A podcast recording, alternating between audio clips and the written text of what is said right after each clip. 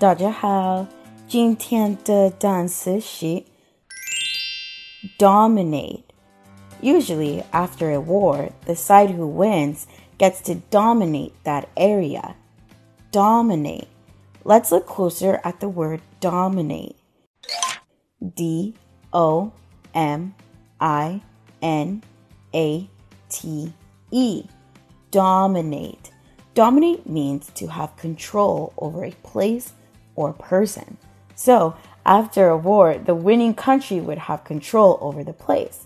If we were to relate it to work, then you could say the CEO of the company dominates everyone within the company. They have control over the company and the people within it to a certain extent. Let's look at some example sentences using the word dominate.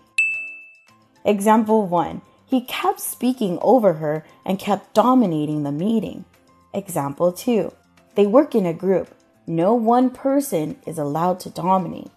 Example 3 They just like to compete to see who is going to dominate the company after the boss retires.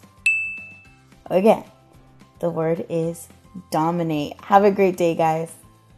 如果想要获取本期节目的文字笔记， 微信搜索单词躲不掉，私信回复阿拉伯数字五十三就可以了。